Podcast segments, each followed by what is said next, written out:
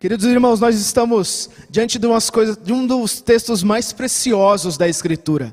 Nós já, em outras oportunidades, tivemos é, a chance de, a graça de estudar o, o Salmo 2, o Salmo 22, que são tidos como salmos messiânicos, que apontam para o Messias, de quem ele, é, quem ele seria, como ele seria. Só que nós estamos de, com um texto na nossa frente que traz talvez as, dos maiores e mais claros ensinamentos e mais belos ensinamentos a respeito de quem seria o Messias do Senhor. Por isso, o título da nossa mensagem é O Rei Sacerdote do Senhor. E ele traz é, palavras que talvez não sejam tão comuns para você, talvez você, por novo cristão, quem é Melquisedeque? O que, que é isso? Eu não sei o que, que é isso, que, que palavra é essa? Quem é essa pessoa? Então, essas coisas, essas palavras são importantes para a gente prestar atenção com mais dedicação, porque eu vou precisar dela nesta manhã de vocês. Muita atenção e, de fato, como orei agora, que o meditar do nosso coração esteja de fato diante do Senhor. A primeira coisa que eu quero que você preste atenção na palavra que nós acabamos de ler é na autoria deste salmo.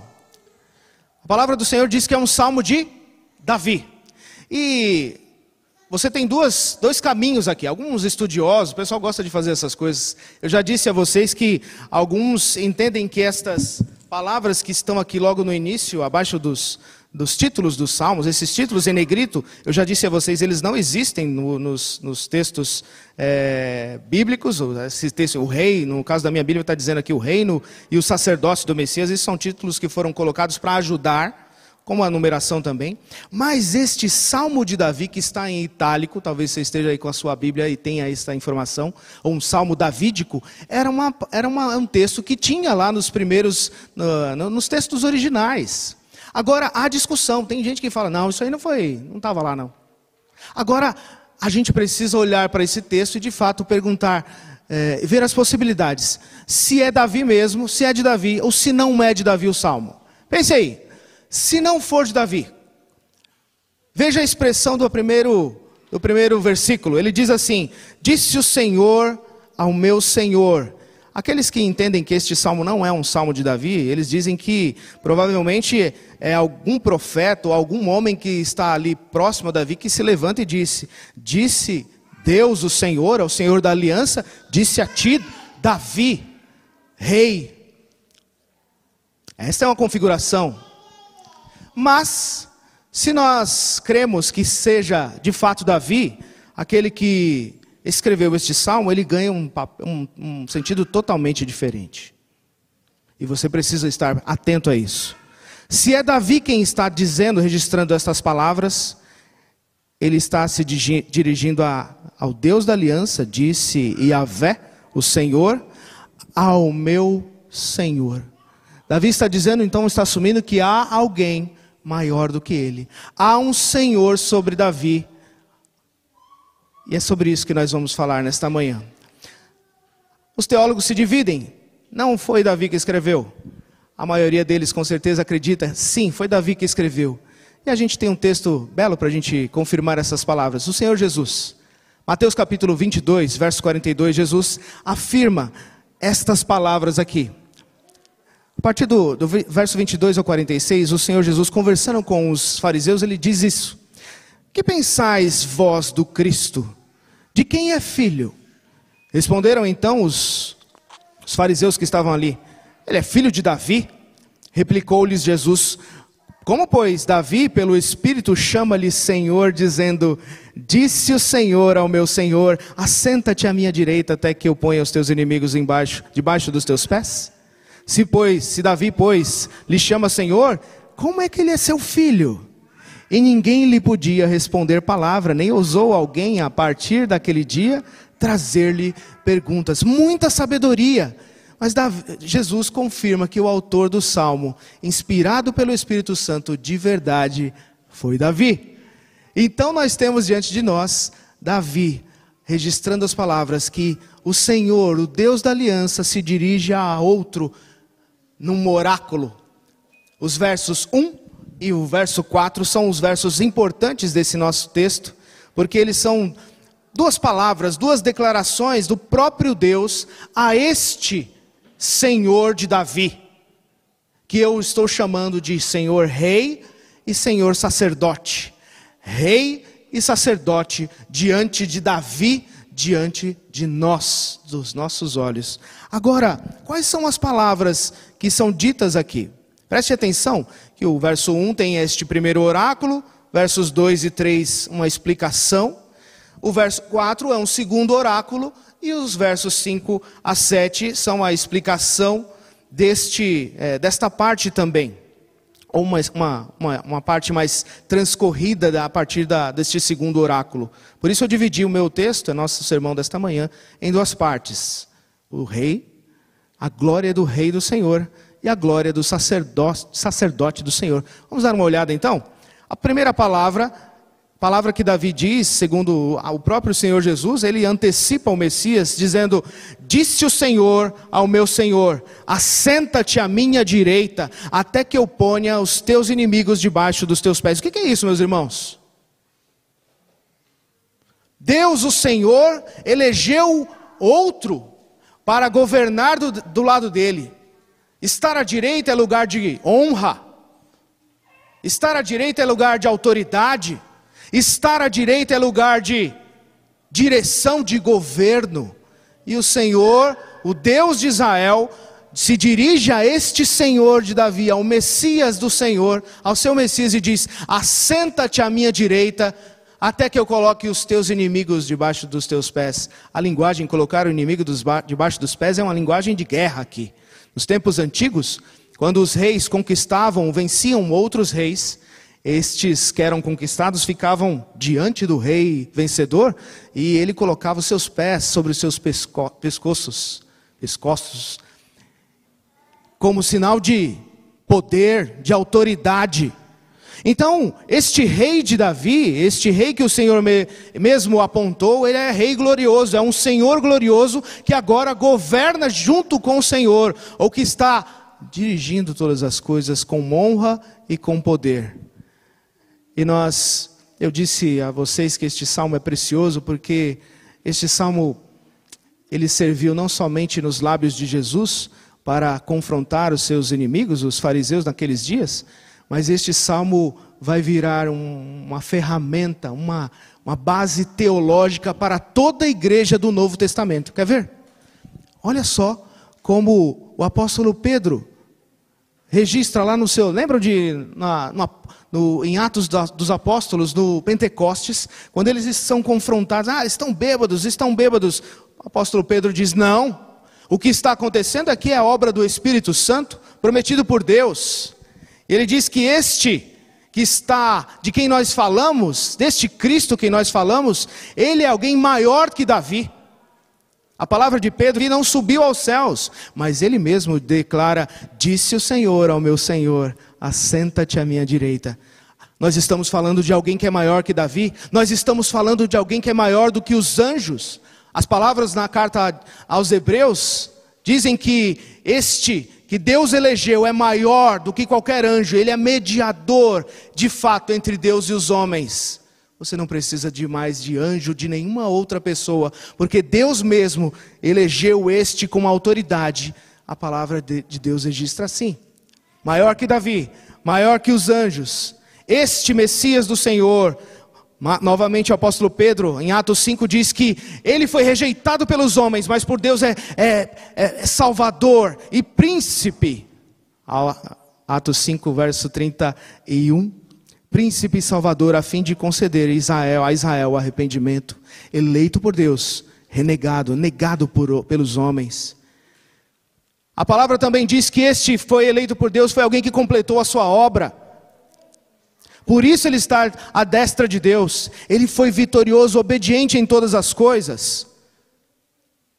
E hoje ele se assenta à destra do Altíssimo. Jesus, porém, tendo oferecido para sempre um único sacrifício pelos pecados, assentou-se à destra de Deus.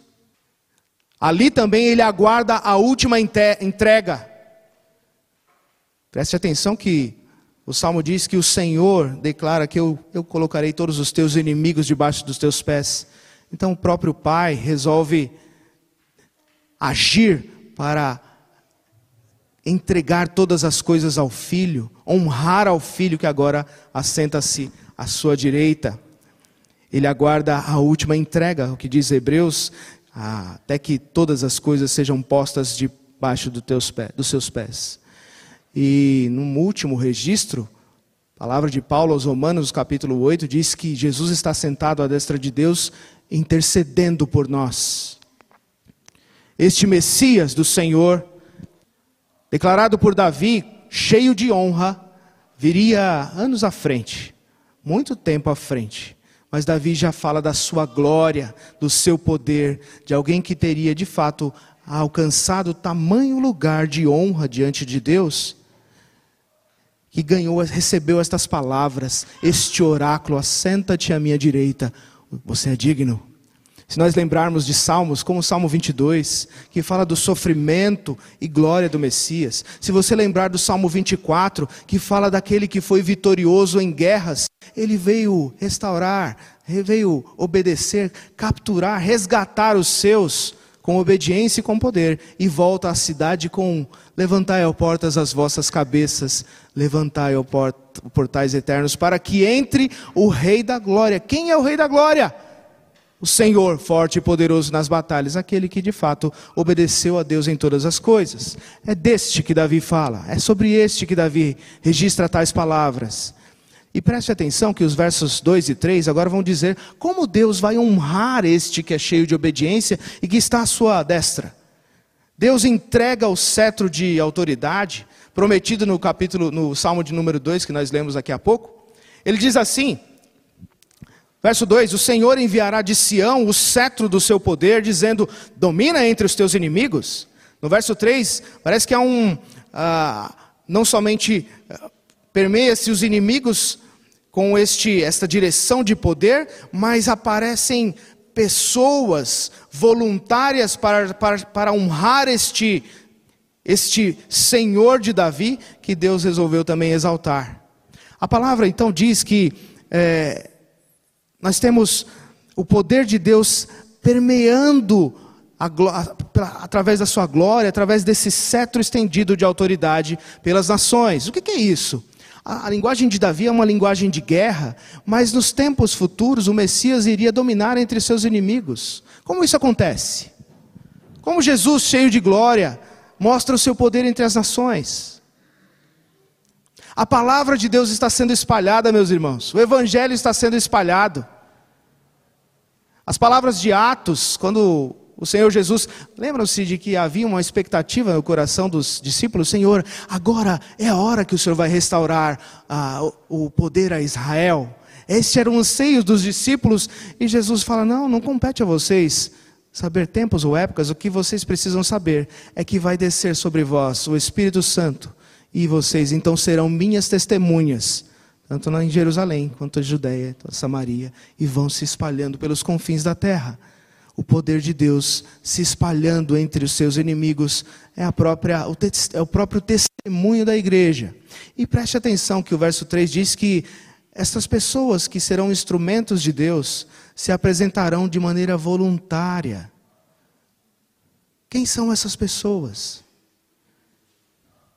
Quem são esses que vão levando o evangelho, o testemunho e a honra deste Rei do Senhor entre as nações? são os redimidos, são os crentes, sou eu e você. Como é que nós fazemos isso? Como é que nós testemunhamos? Como é que nós honramos a este que é a mais alto, o mais alto de todos?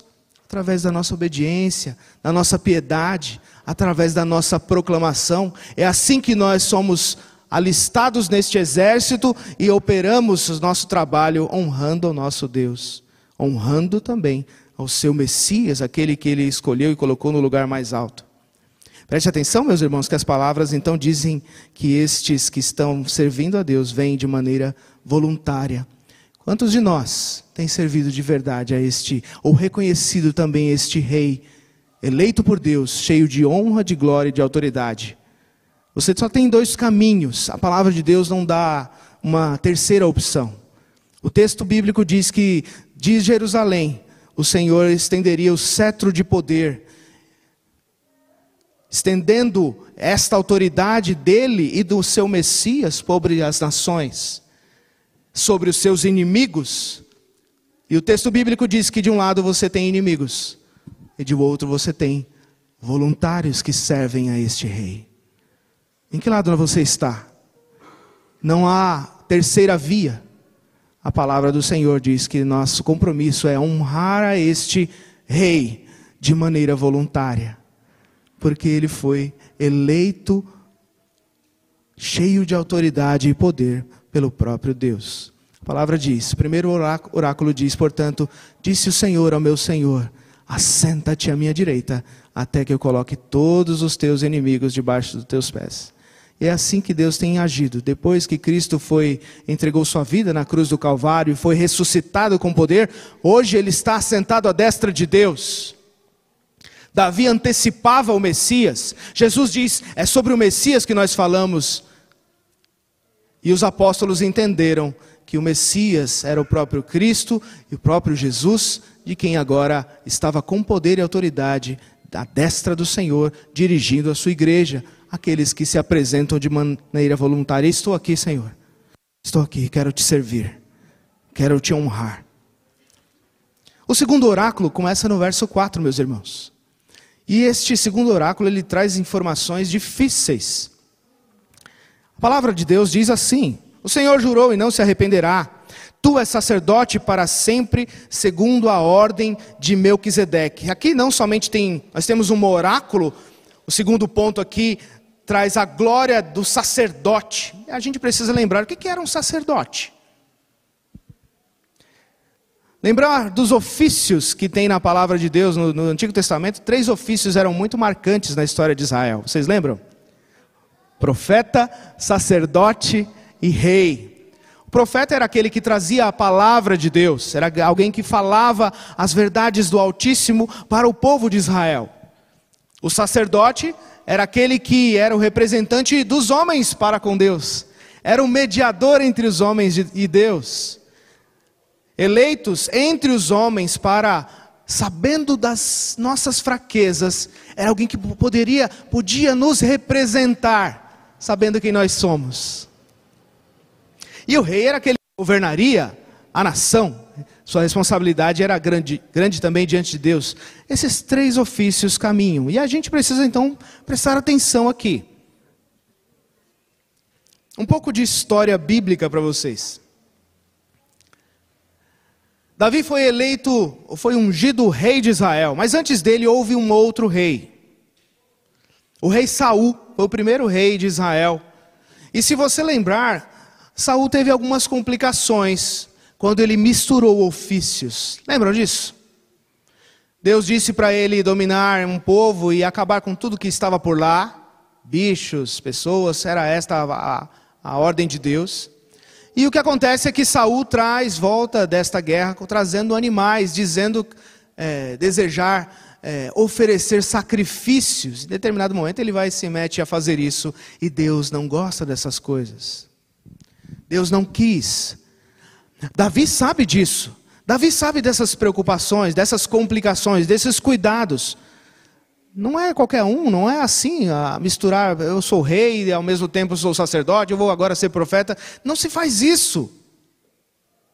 A não ser que Deus diga para você fazer. Então o que, que a gente, como é que a gente olha esse texto?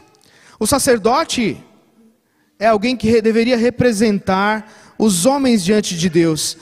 E o que Davi está dizendo aqui é que este segundo oráculo de Deus é um juramento o Senhor jurou e não se arrependerá. Uma, além de ser uma palavra, Deus coloca a sua, sua própria, é a, própria, o próprio juramento de Deus aqui envolvido. Deus não vai mudar de, de, de opinião, de atitude daquilo que ele disse. Ele jurou. Este Messias, este eleito, este Senhor que é rei, também é sacerdote, e sacerdote para sempre. Então a gente vai precisar de uma ajuda aqui, segundo a ordem de Melquisedeque. Melquisedeque é um personagem que aparece em três momentos marcantes na Escritura. Além deste salmo, Melquisedeque aparece bastante no livro de Hebreus, na carta aos Hebreus, nós vamos dar, já dar uma olhada nos textos por lá. Mas também é, Melquisedeque aparece a Abraão em Gênesis capítulo 14. Vamos dar uma olhada nesse texto, meus irmãos. Gênesis capítulo 14, versos 18 a 20. A palavra de Deus diz assim: é, a, a circunstância um pouquinho antes, né? Abraão, Abrão ainda havia saído para guerrear, para salvar o seu sobrinho Ló, que estava no meio de uma guerra, tinha sido capturado. E depois de vencer esta guerra, Abrão retorna e encontra este personagem. Veja só, verso 17, só para a gente pegar um pouquinho antes. Após voltar Abrão de ferir a Kerdolaomer e aos reis que estavam com ele, Saiu-lhe ao encontro o rei de Sodoma no vale de Savé, que é o vale do rei.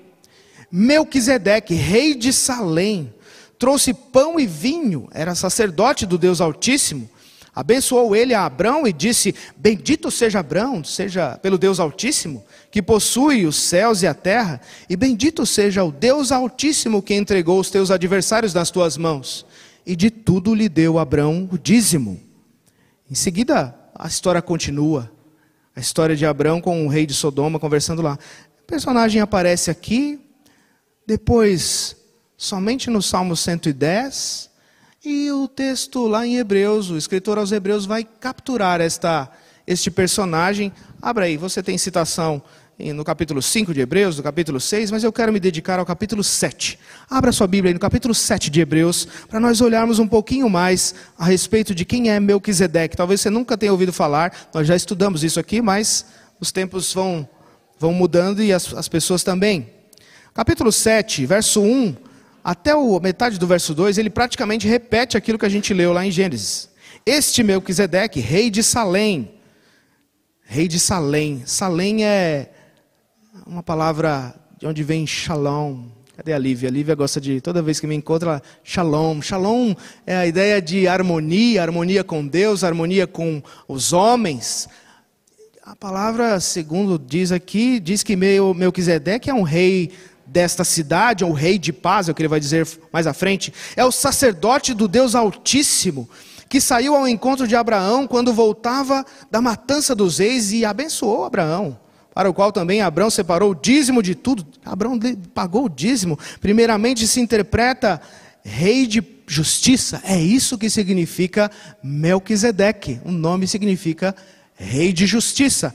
O texto também diz que ele é rei de Salém, ou então, ou seja, rei de paz. Preste atenção em quem é esta figura. Ele surge e some, depois ele é retomado no texto bíblico de Davi, e só vem aparecer novamente agora ao final aos Hebreus. Sem pai, o verso 3 continua, ele é sem pai, sem mãe, sem genealogia, que não teve princípio de dias, nem fim de existência, entretanto ele foi feito semelhante ao Filho de Deus, permanece sacerdote perpetuamente. Aí a gente precisa perguntar aqui uma coisa, meus irmãos. O que, que Davi tem em mente quando ele registra as palavras do Salmo? Tu és sacerdote para sempre, segundo a ordem de Melquisedeque.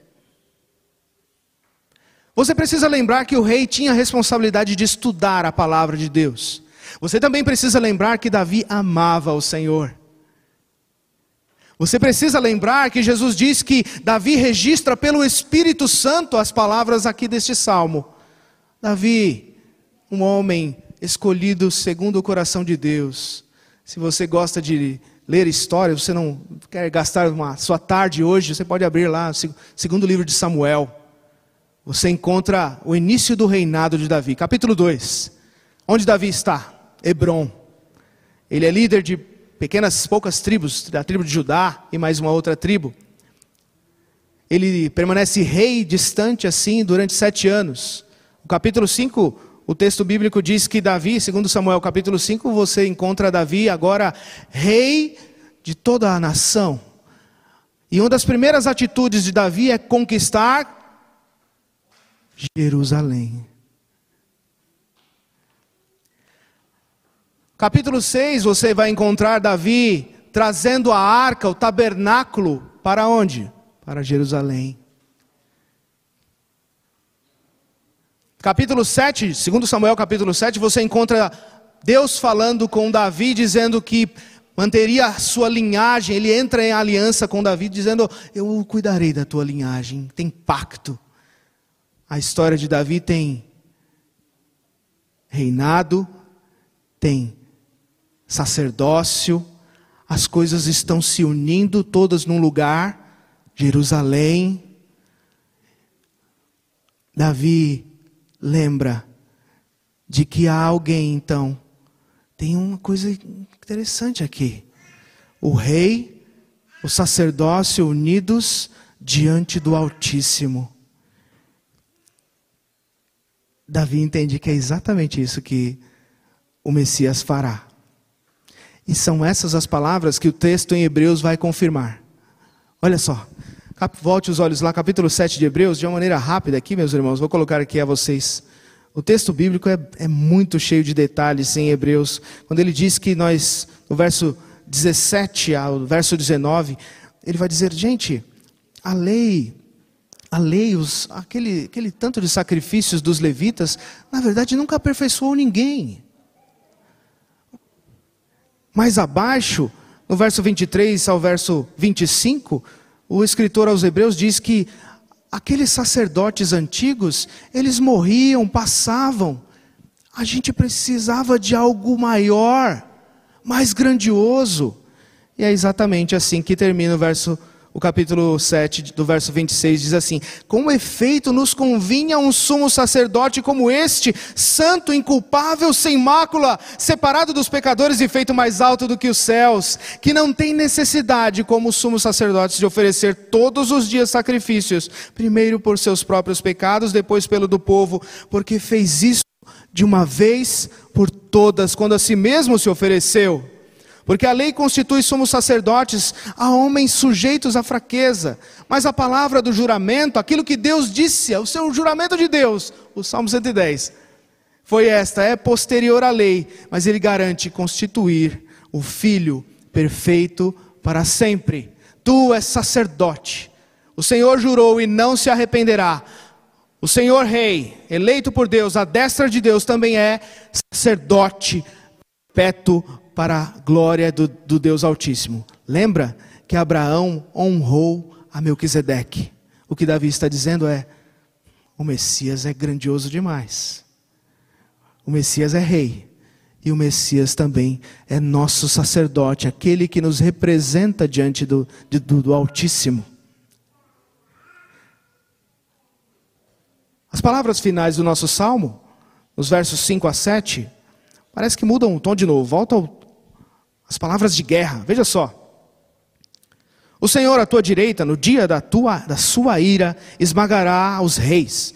Ele julga entre as nações, enche-as de cadáveres, esmagará cabeças por toda a terra. De caminho bebe na torrente e passa de cabeça erguida. Esse último trecho do salmo, ele o, o tom muda para novamente para um contexto de guerra e parece que este Messias ou este escolhido de Deus, unido ao próprio Deus, ele vem numa um, ele continua nos seus dias de guerra. Na verdade, existe um dia da sua ira, um dia em que ele vai julgar as nações. O Salmo de número 2 diz isso. E se Melquisedeque, a gente gastou tempo lendo Hebreus, neste último trecho, o pano de fundo é to, todo de uma segunda vinda deste Senhor. E aí o, o Tom lembra bastante, se o Léo tivesse aqui, né? Uh, lembraria do, do. Tá aí? Tá aí? Ah, tá. Olha o Léozinho. É, o tom aqui do resto do salmo aponta todo para Apocalipse, especialmente Apocalipse 19. Apocalipse 19, você tem que este, o Messias do Senhor, ele, ele é chamado de é, Verbo de Deus. Ele é chamado ele é quem, ele é o fiel e verdadeiro, verso 16, lá no capítulo 19. Ele carrega no seu manto, na sua coxa, o escrito Rei dos Reis e Senhor dos Senhores. O restão, o finalzinho do nosso salmo, Davi registra o dia do juízo deste Messias. Preste atenção em como ele dividiu a, toda, toda a estrutura. Falou da glória deste rei, da glória deste sacerdote, que é nosso representante, que está junto a Deus. Mas ele termina dizendo que haverá um dia em que este Messias vai voltar. E junto com Deus, ele vem em ira para julgar as nações. Como um, um servo poderoso, ele diz que, aí a linguagem é forte, esmagar os seus inimigos, encher a terra de cadáveres, porque ele vence, meus irmãos. E a gente precisa tomar cuidado com isso. É verdade, Cristo é o nosso redentor, é o nosso salvador, e ele veio como ovelha muda, entregou sua vida. Os homens queriam guerra, ele se sujeitou às circunstâncias, entregou sua vida para com glória receber toda a autoridade do Pai. Mas haverá um dia em que Jesus volta com o seu cetro como justo juiz. E a igreja de Deus precisa prestar atenção nisso. Nós vivemos como se Jesus nunca mais voltasse. Mas a palavra de Deus diz: Ele volta. Ele vem. E no dia em que ele voltar, ele vai. Nós lemos aqui há pouco, na hora dos, da contrição e perdão, separar bodes, ovelhas, que honraram aqueles que de maneira voluntária, eu sou do teu exército, Senhor, eu sou teu, eu quero te honrar com minha vida. Mas aqueles que não quiseram saber, vão ter que se ver com o rei, Messias do Senhor, juiz, que vai vir para julgar as nações com poder, com toda a autoridade. Por isso, meus irmãos, a minha palavra final diz que, preste atenção, preste atenção no que você tem feito com a sua vida. O Senhor exaltou este Messias de Davi, Messias que é o nosso Cristo, nosso Senhor Jesus. Com poder, ele foi, agora está lá no lugar mais alto, intercedendo por nós, cuidando da sua igreja. Mas ele volta e a palavra de Deus, no verso 7, aqui no finalzinho, diz que ele de caminho ele vem, bebe na torrente, passa de cabeça erguida. Ele vem poderoso, ele, como se ele, tá se, ele está se alimentando, mas ele está vivo, ele está, se, ele está se cuidando, mas ele vem. Há uma trégua agora em que Deus está espalhando a sua igreja entre as nações, mas ele vem para o juízo final. E a igreja precisa prestar atenção. Nós vamos participar agora da mesa do Senhor. Para nós é uma honra participar desse momento, mas nós ansiamos o dia final. Na verdade, nós ansiamos estar neste reino do Messias, do Senhor, na mesa dele, participar da sua mesa e cantar de fato como nós vamos responder aqui a mensagem: Ah, Senhor, ah, que dia glorioso esse dia de ser, quando o som da trombeta ecoar, quando o Cristo das nuvens tiver de descer, e então triunfante reinar. A igreja de Deus, os voluntários de Deus, anseiam por este dia, mas precisam lembrar de honrar, e honram mesmo, nós honramos, Senhor, Tu és o nosso Rei, Jesus é o nosso Cristo, é o nosso Redentor, é o nosso Messias, é o nosso sacerdote, que de uma vez por todas está na Tua presença, intercedendo e cuidando de nós, em nome de Jesus. Amém.